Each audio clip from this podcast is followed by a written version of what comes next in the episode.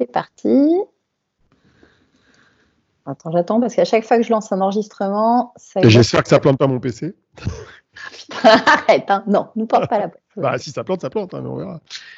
Bon, allez. 3, 2, 1. Bonjour et bienvenue dans ce nouvel épisode de Quantum, l'actualité euh, du quantique, toujours avec le fameux, euh, l'inénarrable Olivier Ezrati. Bonjour Olivier. Bonjour, bonjour. Et moi-même, Fanny Bouton, qui continue aussi à euh, gratter et envoyer plein de sujets à dépioter à Olivier, qui continue à, fact-checker tout ce qu'il trouve, tout ce que je lui envoie.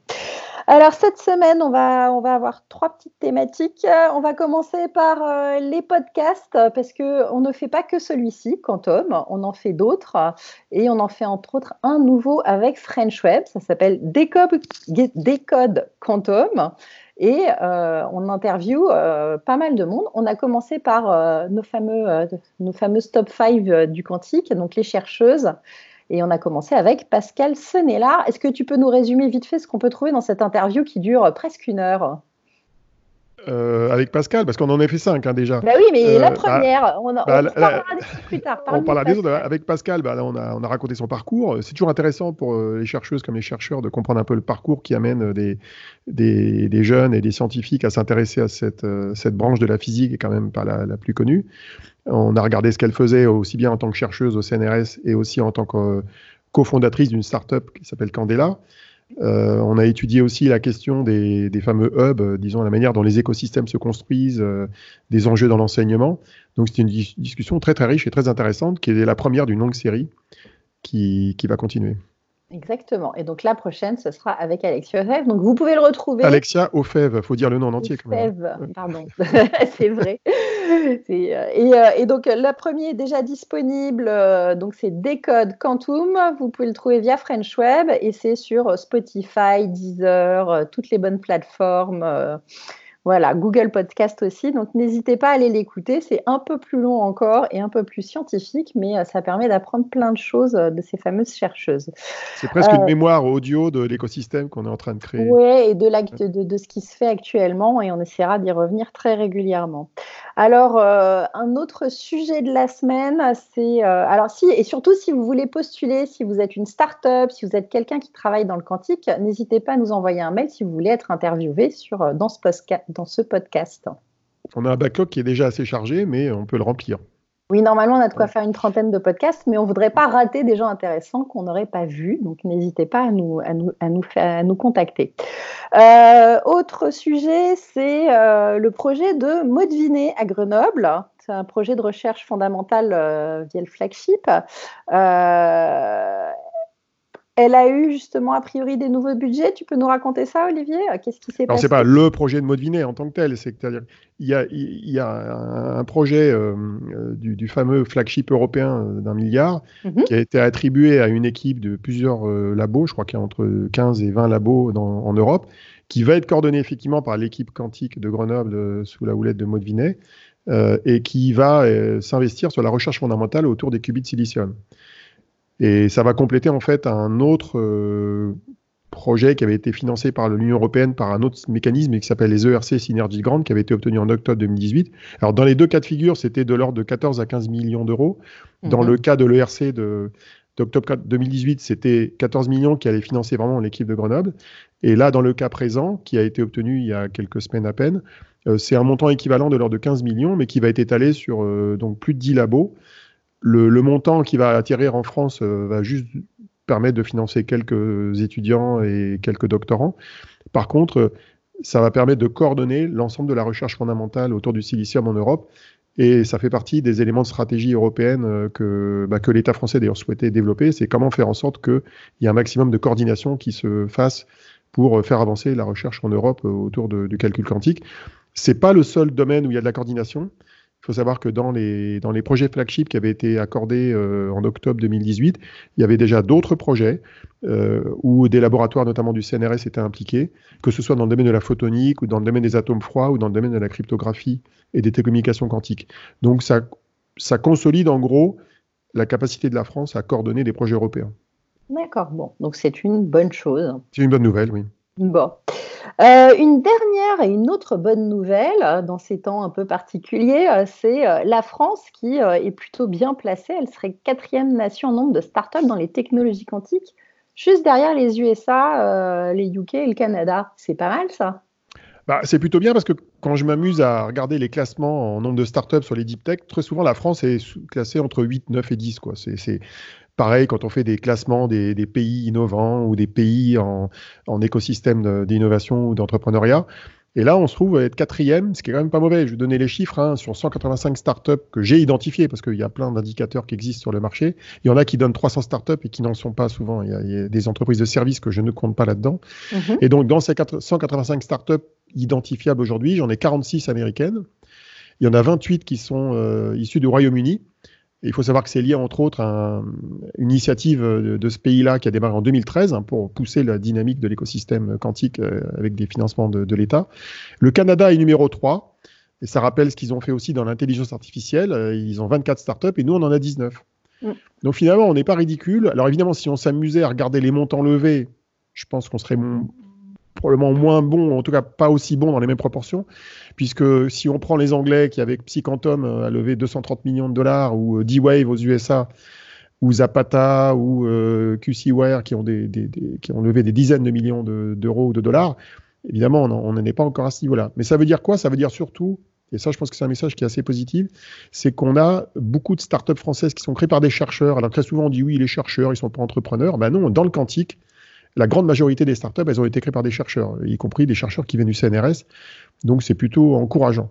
Et d'ailleurs, il y a un autre euh, élément d'information que je trouve encourageant, c'est que parmi euh, ces 185, il y en a 10 qui sont financés par un fonds français qui s'appelle Cantonation. Alors ça, c'était ouais, voilà, c'était un des points que, je voulais aborder, mais en effet, du coup, Cantonation, donc c'est euh, Christophe Jurzac et puis euh, Charles Becbédé, oui. Voilà, exactement. Euh, et, eux, ils investissent beaucoup et ils investissent pas mal en France aussi. Hein, Alors, c'est un fonds qui est assez original parce que de, de, de ce que j'en vois au niveau de, des fonds d'investissement dans le monde, c'est un des rares fonds, il n'y en a même pas plus que les doigts d'une main, qui est entièrement dédié aux technologies quantiques. Ils ont investi dans 10 projets aujourd'hui, mmh. euh, dont quatre Français. Donc c'est devenu un fonds international. Hein. Ils ont investi dans des projets canadiens, suisses, euh, anglais, euh, américains et, quatre entreprises françaises. Alors l'une des plus connues, c'est Pascal, qui est une start-up qui, crée des, qui veut créer un calculateur à base d'atomes froids, qui est une des mhm. technologies de qubits pour faire des, calculateurs quantiques. Euh, c'est intéressant parce que ça donne une position un peu, pas de tour de contrôle, mais de, de regard international d'un fonds français sur ce domaine-là. Parce que ISCAN en fait beaucoup de projets à l'échelle internationale. Euh, Christophe Jurzac, qui gère le fonds avec Olivier Tonneau, il passe beaucoup de temps à l'étranger pour aller regarder ce qui se passe dans tous les écosystèmes. Ça nous donne une vision globale, ça nous permet d'avoir un fonds qui va investir de manière avisée, même si, bon, ils auront leur biais comme n'importe quel fonds. Mm-hmm. Et c'est intéressant. Alors, ce qui serait bien, c'est qu'il y en ait un deuxième et un troisième qui se lancent dans le domaine, sans forcément être aussi spécialisé que Cantonation, mais c'est un signe intéressant de la construction d'écosystèmes. Et il faut savoir que Cantonation, ils ont, ils ont aussi créé une structure censée développer l'écosystème quantique qui s'appelle le Lab Quantique, Mhm. qui est en gros un mélange de structures d'incubation, d'accélération et d'accompagnement de l'écosystème. C'est en cours de constitution, hein, c'est pas terminé, mais ils, envisagent de, jouer un rôle euh, important en complément des, écosystèmes euh, qui sont centrés sur Saclay, sur Paris et sur Grenoble, euh, qui sont pilotés par, nos, chercheuses dont, on a déjà parlé, Pascal Sonlar, Alexia Ofev à Grenoble, et puis Eleni Diamanti qui, est en train de prendre ça en main pour, Paris. Quoi. Ok.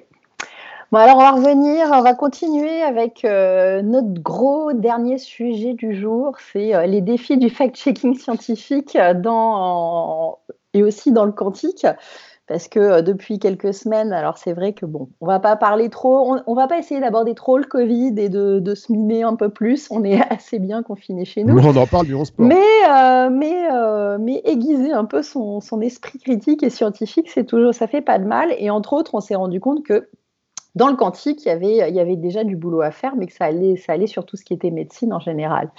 Et, euh, c'est parti entre autres d'une petite blague. Hein. J'étais à la salle de sport, j'ai trouvé un petit magazine Senior Actu. Je m'étais dit, je vais le ramener à, ma grand-mère qui, qui, a 99 ans. Puis j'ai eu pris la bonne idée de vouloir le feuilleter euh, avant de lui filer euh, dans le métro. Et là, j'ai découvert quatre pages fabuleuses sur le médaillon quantique qui soigne tout. Et, euh, et, là, évidemment, bah, ça m'a hérissé les cheveux parce que je me suis dit, je n'ai pas lu fini de la lecture comme ça sur ce sujet-là, ça me paraît bizarre. Et on a échangé là-dessus et tu as été gratté pour voir quand même tout le bazar qu'il y avait derrière et euh, comment on arrivait à aller vendre un médaillon euh, qui, soi-disant, soigne toutes les maladies, y compris peut-être le Covid. Et je vous conseille donc de ne pas l'acheter. Mais Olivier, est-ce que tu peux nous raconter du coup comment tu as été fact-checké tout ça? Parce que moi, j'avais pas le temps à ce moment-là, donc je te demandais d'aller regarder. Et, euh, ta démarche a été assez intéressante. Hein. On, a, découvert plein de choses.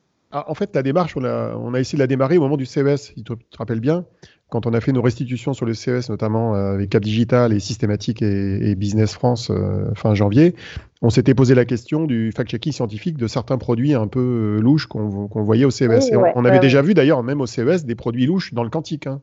Oui.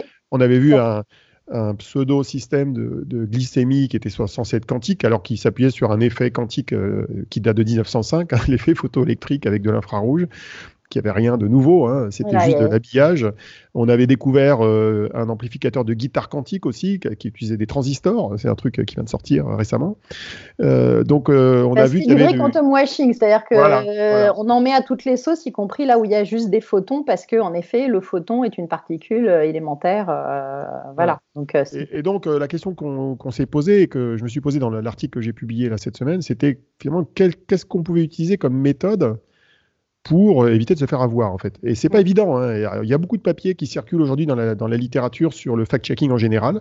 Euh, beaucoup de papiers très bien faits d'ailleurs que j'ai trouvé à droite à gauche. Alors surtout sur le fact-checking économique ou politique, parce que euh, les politiques sont, font partie de ceux, dans certains pays en tout cas, qui sont les plus prolixes hein, en termes de, de, fausses nouvelles. On a un certain président américain qui est assez, euh, assez créatif de ce point de vue-là. Mais dans le domaine scientifique, bah, c'est pas évident. C'est-à-dire que dans le domaine scientifique, euh, c'est encore moins évident que dans le domaine politique de, fact-checker une information. Pourquoi? Parce que très souvent, il faut avoir un background scientifique euh, minimum pour euh, détecter le, identifier le vrai et le faux. Parfois, on est dans des zones d'ombre, on est un peu entre les deux. Donc, c'est pas forcément évident. Donc, j'ai essayé de mettre en avant dans le papier quelques-unes des méthodes qui permettaient d'abord de détecter qu'il y avait des bizarreries dans l'information qui était publiée, et puis après des méthodes d'analyse de, de, plus ou moins scientifiques pour, euh, pour creuser euh, la chose. Alors on en a vu un paquet, hein, des trucs dans le quantique. Hein. Ouais. Il y a le fameux médaillon que tu as découvert là. Mhm. ce, qui était, ce qui était assez marrant, c'est que le, médaillon, et c'est pas le seul, hein, il y a d'autres produits du même genre. Euh, j'ai détecté le physioscan, c'est des systèmes qui sont censés écouter les fréquences émises par les cellules pour détecter les dysfonctionnements dans, dans, Bon, voilà, ça analyse le niveau énergétique des organes, on ne sait pas trop comment. Et euh, il y, a plein de produits comme ça. Il y a aussi des cristaux magiques. Hein. On a vu, j'ai trouvé des cristaux magiques d'un truc qui s'appelle Arc Crystal, qui est vendu par une boîte américaine créée par un, un pseudo-scientifique qui a inventé euh, des théories d'unification de la physique euh, et qui a même trouvé qu'il y avait des trous noirs dans les protons. Donc, et le gars a quand même réussi à mettre en place un modèle de vente pyramidale. Quoi. C'est, c'est extraordinaire. C'est, ça vaut le Herbalife. Et, Exactement. et le mec, il a même réussi à vendre des t-shirts avec des cristaux magiques pour être en meilleure santé, quoi, à 57 euros. Donc, euh, on a un nombre d'escrocs euh, pseudo-scientifiques dans la nature. Et alors, ce qui est très marrant, c'est que comme ces gens-là, ils savent qu'une partie de leur clientèle va douter, ils utilisent des méthodes assez, euh, assez tarabiscotées pour tromper les gens. Et notamment, ils, vont expliquer que leur truc est scientifique. On va dire c'est pas une escroquerie, mais non, c'est prouvé scientifiquement. Et donc, ce qu'ils font, c'est qu'ils font des tests. Donc, ils font des tests en laboratoire. Alors, c'est comme le test de Dr Raoul, donc un test en laboratoire, euh, ça doit être bien. Donc tu te dis, euh, c'est sérieux, c'est prouvé scientifiquement, et donc qu'est-ce que tu fais? Bah, Comme pour le fameux test de Raoul là, récemment, tu te dis, bah, je vais regarder le protocole de test utilisé, je vais regarder quel est le laboratoire qui a, fait le test et voir s'il n'y a pas des biais statistiques dans l'histoire. Bah, en général, quand tu creuses, tu trouves des, loups, évidemment. Tu te retrouves avec des échantillons de 10 personnes. Tu te retrouves avec des, biais, euh, des biais de mesure divers et variés tu te retrouves avec des, biais positifs euh, pour prouver que ça marche. Alors, le fameux Osense Life, là, c'est quand même extraordinaire. Ils ont, ils ont testé euh, un impact du médaillon sur la capacité à faire pousser des graines dans un verre. ou non pas des graines, je confonds avec. Non, c'est des bactéries. je confonds avec les arc cristal. au Sensei, c'était des développements de bactéries dans un verre. Oui. Bon, alors il montrait quand il posait le médaillon sur le verre, les bactéries se développaient moins.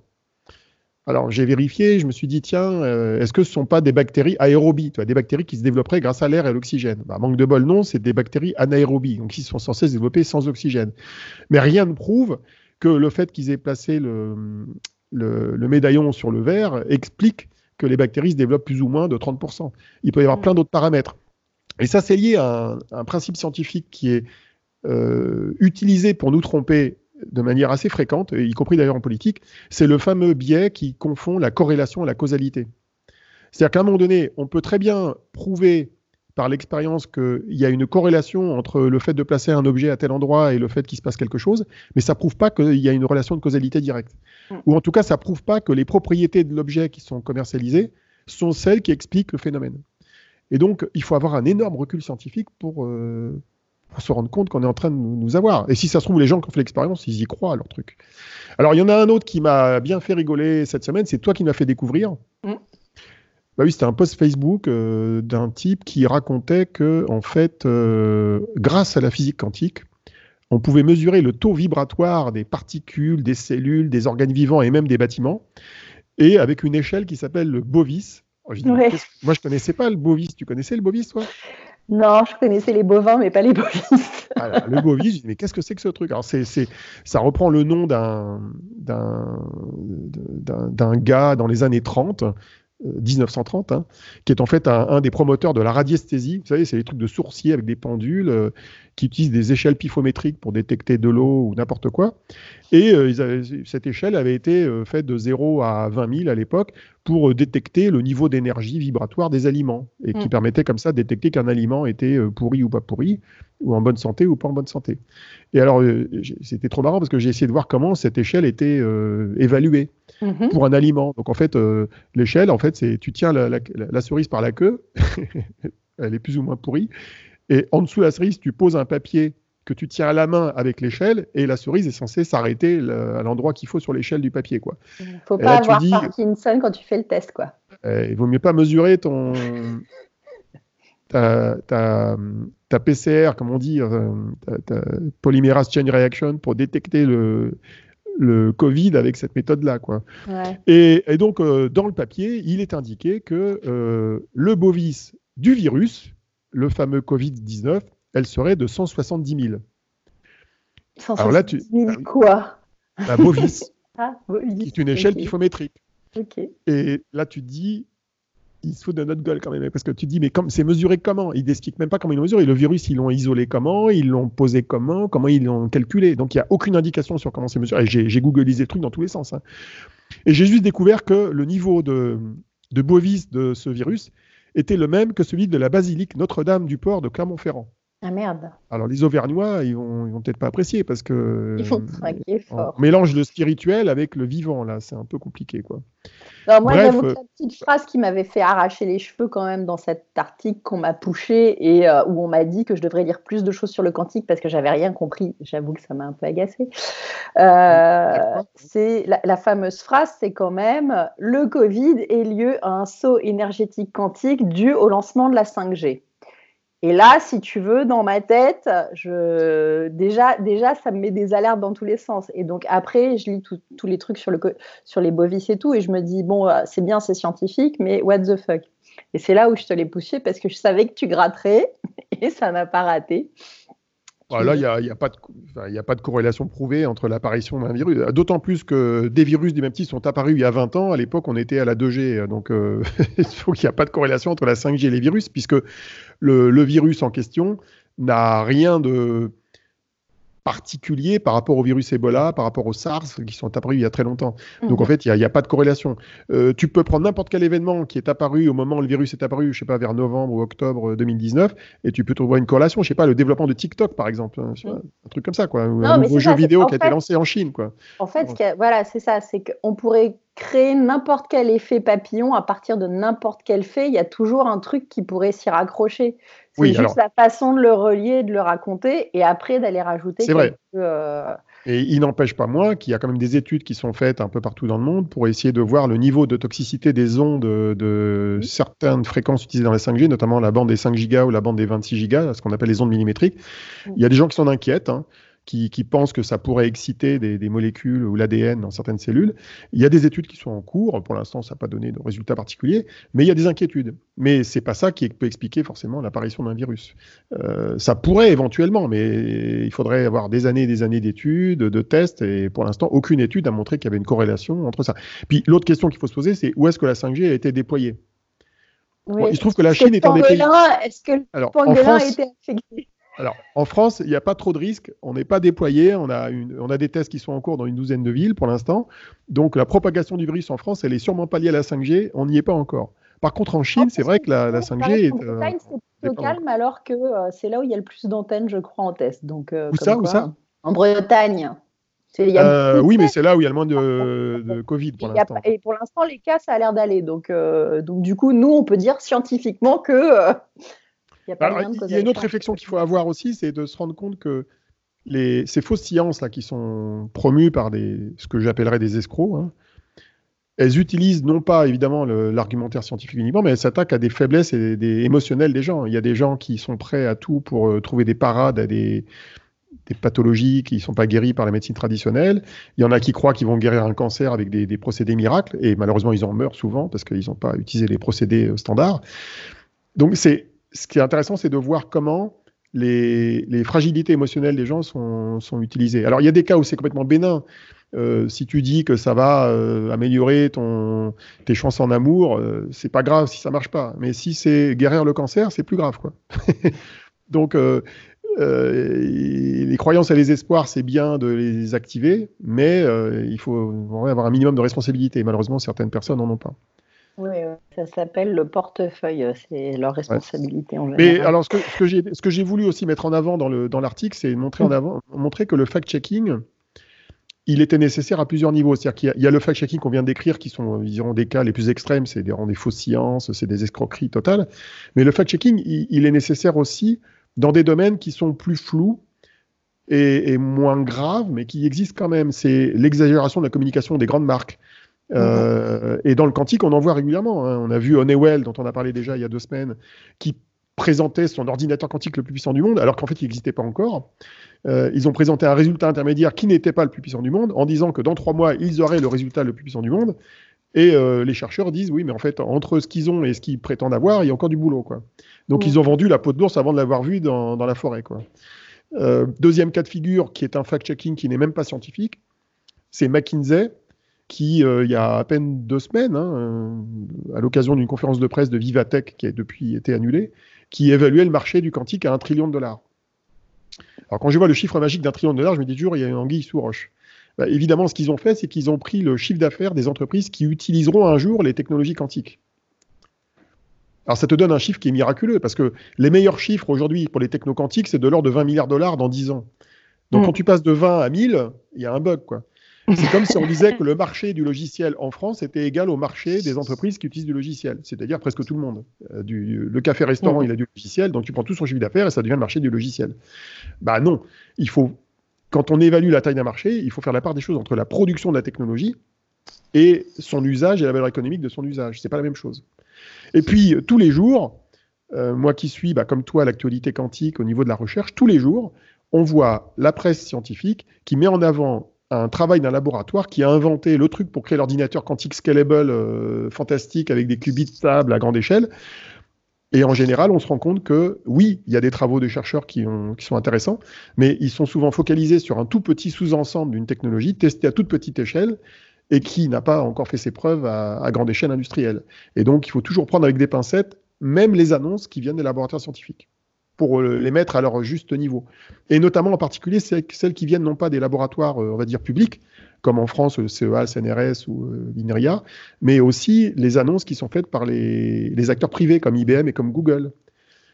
on a eu des discussions avec des chercheurs récemment, tous les deux, qui montrent que des choses qui sont présentées comme des avancées industrielles majeures de grands acteurs ne sont que des expériences de laboratoire pas plus impressionnantes que celles d'autres labos. Quoi. Mm. Donc, il faut prendre du recul une autre communication. C'est comme sur un paquet d'amandes, quand on vous met sans gluten, bah en fait, oui, c'est logique que ce soit sans gluten. gluten on n'a pas enlevé le gluten des amandes, elles ont toujours été sans gluten. Alors, dans, les méthodes, euh, dans les méthodes qu'on peut imaginer, il y en a plusieurs, elles sont évoquées dans l'article, mais il y en a une vraiment qui marche plutôt bien, mais qui nécessite d'avoir un petit peu de background scientifique, c'est de voir quand le jargon utilisé est complètement décalé par rapport au domaine scientifique en question. Donc, par mhm. exemple, si vous avez une boîte qui vous dit qu'elle a inventé un truc magique à base de quantique, très souvent, elle va parler de vibration, d'énergie et d'onde, mais alors sans être précis. Et ça, c'est euh, le, ça doit complètement faire exploser votre détecteur de pipeau parce que c'est pas comme ça que les physiciens parlent. Les physiciens, ils parlent de superposition, ils parlent, quand ils parlent de fréquence, ils donnent une fréquence précise, euh, ils parlent d'interaction lumière et matière, mais avec des, détails, et c'est précis.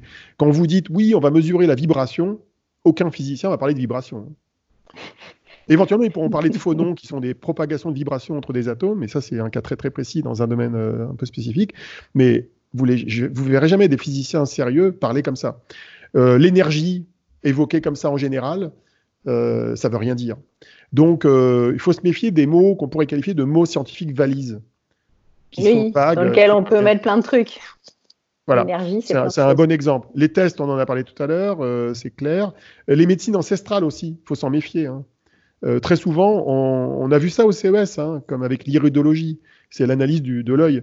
Donc parfois, vous avez des sciences anciennes ancestrales, mais qui sont des, croyances, mais qui ne sont pas forcément validées par, par la science, par l'expérience, et qui sont associées à des technologies récentes, comme l'intelligence artificielle, et c'est présenté comme une, une, technologie merveilleuse, alors qu'en fait, ça marche pas du tout, et c'est complètement faux. Quoi. Et puis, euh, il y a aussi un domaine vaste qui mériterait d'être étudié, c'est le, le, le, viol des, des, grandes lois de la physique. Hein. Genre les, les, machins qui sont capables de générer de l'énergie à partir du vide, euh, on en voit régulièrement. Hein. J'ai même reçu un business plan il n'y a pas longtemps euh, d'un cas comme ça. Bon, en général, ça viole le second principe de la thermodynamique et c'est difficile d'y croire, en tout cas avec l'état de l'art et l'état des connaissances euh, aujourd'hui. Mm. Alors, il y, y, a souvent un truc marrant, c'est que les gens vous disent oui, mais il faut savoir que en leur temps, les grands scientifiques que sont devenus Galilée, Newton et Darwin, ils étaient tous incompris et décriés par les scientifiques. Ils n'ont pas été reconnus de leur vivant. Ouais. Oh, de leur vivant, peut-être pas, mais en tout cas, ils n'étaient pas reconnus au moment où ils ont euh, fait avancer le champ scientifique qui, qui les a reconnus euh, parfois longtemps, longtemps après. Alors, je contredis cet argument. Euh, ah, Vas-y. Facilement, c'est que, bah, oui, parce qu'en fait, d'abord, ces gens-là, ils, ils, bâtissaient des théories, mais souvent, ils pouvaient les prouver avec des observations. Alors, dans le pire des cas, c'était des expériences de pensée, comme ce que faisait Einstein euh, sur la théorie de la relativité, qui a été vérifiée longtemps plus tard, euh, notamment avec de l'astronomie. Mais ils utilisaient vraiment des méthodes scientifiques. Et surtout, euh, ça c'est quand même une de mes démonstrations, ces gens-là ne commercialisaient pas des gris-gris qui n'avaient pas d'effet prétendant de guérir les maladies à l'époque. Donc mhm. c'est un bon indicateur. Quoi. ils étaient concentrés sur la science, il n'y avait pas d'intérêt commercial derrière ce qu'ils faisaient. Et voilà. quoi. Donc il n'est pas impossible que notre quête de, de, méthodologie pour détecter les fake news scientifiques soit difficile. Euh, il est clair qu'il y en a qui vont trouver qu'on fait fausse route. Oui, est-ce qu'on est ne fait pas les Don Quichotte là? Est-ce qu'on va pas? C'est le risque. Je pense qu'on va se prendre des scuds probablement de certaines, certaines personnes. Pour l'instant, c'est pas trop arrivé. J'ai appris quelques-uns cette semaine, ouais, mais bon. On, peut, on peut s'en prendre. Euh, bah, c'est toujours pareil, hein, ça, va être un sujet clivant, c'est-à-dire que les gens qui aiment bien l'approche scientifique vont aimer euh, ce genre de, démarche. Ceux qui l'aiment pas et qui sont plutôt dans le domaine des croyances vont considérer qu'il ne faut pas les gêner dans leurs croyances. Euh, mais donner quand même des, grilles de lecture, euh, donner des méthodes qui permettent quand même d'avoir la puce à l'oreille. un truc bête, hein, tu tombes sur un produit magique, bah, tu fais une recherche sur Google en anglais et tu rajoutes scam, hoax ou fake news tu vas tomber en général sur des tombereaux de sites qui vont t'expliquer pourquoi c'est une escroquerie. Et avec des forums, etc. Alors parfois, il y a des gens qui font de la diffamation, ça peut arriver aussi. Mais en général, c'est un très bon indicateur. Donc c'est des petits trucs bêtes, hein, des petits trucs très pratiques euh, qui permettent euh, de voir ça. Un autre exemple, c'est de voir par exemple comment on manipule les émotions des gens fragiles. Bah, comme, comme les grands-mères dans le journal que tu as vu. Oui, bah oui, forcément. Bah, souvent, les produits visent des gens fragiles. Euh, un des exemples que, je cite dans l'article, c'est des, trucs quantiques qui permettent de guérir le diabète. Ça existe, hein ça existe, et, tu, et tu es concerné, quoi. Tu, connais bien le ah, truc. Donc, je connais bien le sujet. Alors, donc, quand je vois ça, je me dis, tiens, c'est marrant. Ça existe qu'aux États-Unis, ça n'existe pas en France. Mm. il y a une raison. La raison, c'est qu'aux États-Unis, le diabète est assez mal couvert par les assurances santé, c'est-à-dire qu'elle ne couvre pas l'intégralité des soins. c'est que ça coûte très très cher. les patients doivent payer une partie de leur insuline, une partie de leur traitement, alors qu'en France, on est considéré euh, comme ayant une maladie de longue durée et la sécurité sociale couvre 100% des frais liés à cette pathologie, comme dans d'autres pathologies de longue durée. Et donc, comme aux États-Unis, il y a une partie des soins qu'on doit payer soi-même, eh bien les gens vont, les, les escrocs vont utiliser des méthodes pour faire croire qu'on peut faire cette économie-là et donc, ils utilisent la vulnérabilité de l'argent, en fait, pour euh, toucher ces gens-là. Et comme en France, on est, on est mieux couvert sur ce genre de pathologie, eh bien, il y a moins d'escrocs dans ce domaine-là. Ah ben donc, euh, c'est vraiment un angle d'attaque intéressant, c'est de comprendre les, le type de fragilité qui va être attaqué par les, promoteurs de ces, solutions-là. J'ai une dernière question pour toi, puis après on va s'arrêter parce que ça fait déjà 30 minutes qu'on bavasse. Euh, est-ce qu'on pourrait... On a du temps. oui, mais les gens, c'est peut-être ouais. d'écouter toutes nos. Euh, Est-ce qu'on pourrait euh, créer une intelligence artificielle euh, à base de NLP pour euh, trouver et débullshiter justement tout ça? Parce que c'est quand même compliqué et qu'il faut prendre du temps pour aller chercher les bonnes infos. J'imagine qu'il y a des gens qui bossent là-dessus chez Facebook ou chez Google. le traitement du langage, c'est une discipline assez riche hein, qui, qui, est en, en permanente évolution. Je désespère pas. Pour l'instant, j'ai pas vu de solution euh, commercialisée hein, qui permette de faire ce genre de choses. Mais euh, il suffit de voir comment nous-mêmes on fonctionne. C'est-à-dire que quand on lit un papier, au bout de 5-10 lignes, on sent qu'il y a une anguille euh, sous roche, on voit que ça va pas. On voit que le jargon n'est pas le bon. Donc, on peut imaginer au moins deux types de solutions qui pourraient voir le jour hein, dans les années qui viennent.